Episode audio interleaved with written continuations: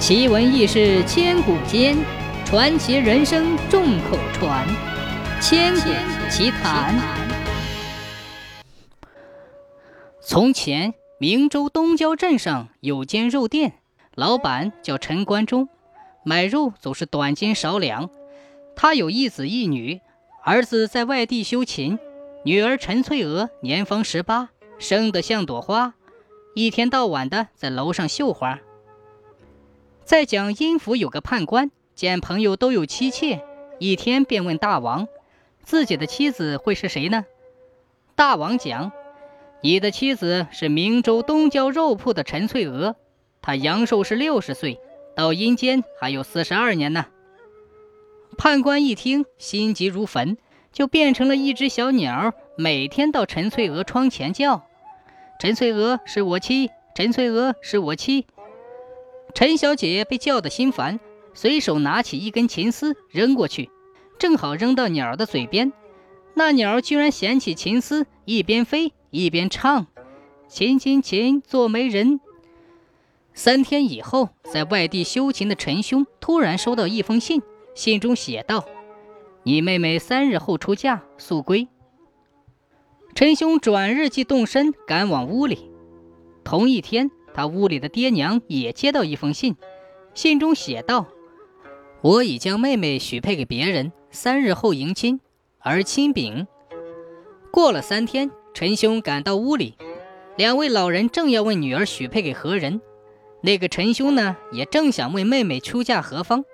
双方都想开口，忽然门外吹吹打打，一顶写着“府台”字样的花轿已到门口。父子只好匆匆送人上轿，一时来不及置办嫁妆，只让他带了一把阴阳琴。花轿抬到半路，平地里刮起一阵风，风过之后，花轿也没了。父子你问我，我问你，这才晓得上了当，也不知道翠娥被弄到哪里去了。一家大小痛苦不已。过了一年，陈兄生病了。只听门外传来声音：“我们屋里少奶奶琴丝断了，叫你屋里老板去修。”又听小伙计说：“啊，我们老板生病了，请你改日再来。”我们老爷是阴府的判官铁无情。一听是阴府派来的人，陈兄想起阿妹的花轿也是阴府的，就强撑起身体走出门来，问修琴的是啥人。来的人说是阴阳琴。陈兄想到阿妹出嫁时带的就是阴阳琴，就对小差人讲：“叫我修琴，要陪我到少奶奶屋里去。”小差人为难的讲：“那好吧，不过只能去一会儿。”陈兄答应了。陈兄与小差人来到一株大树前头，小差人在树上敲了三下，隐隐约约显出一幢府邸。陈兄看见阿妹立在门前。阿妹也看见了阿哥，正在这时，判官来了。阿妹叫阿哥赶快躲避，哪知道判官嗅到一股生人的气味，就追上来问。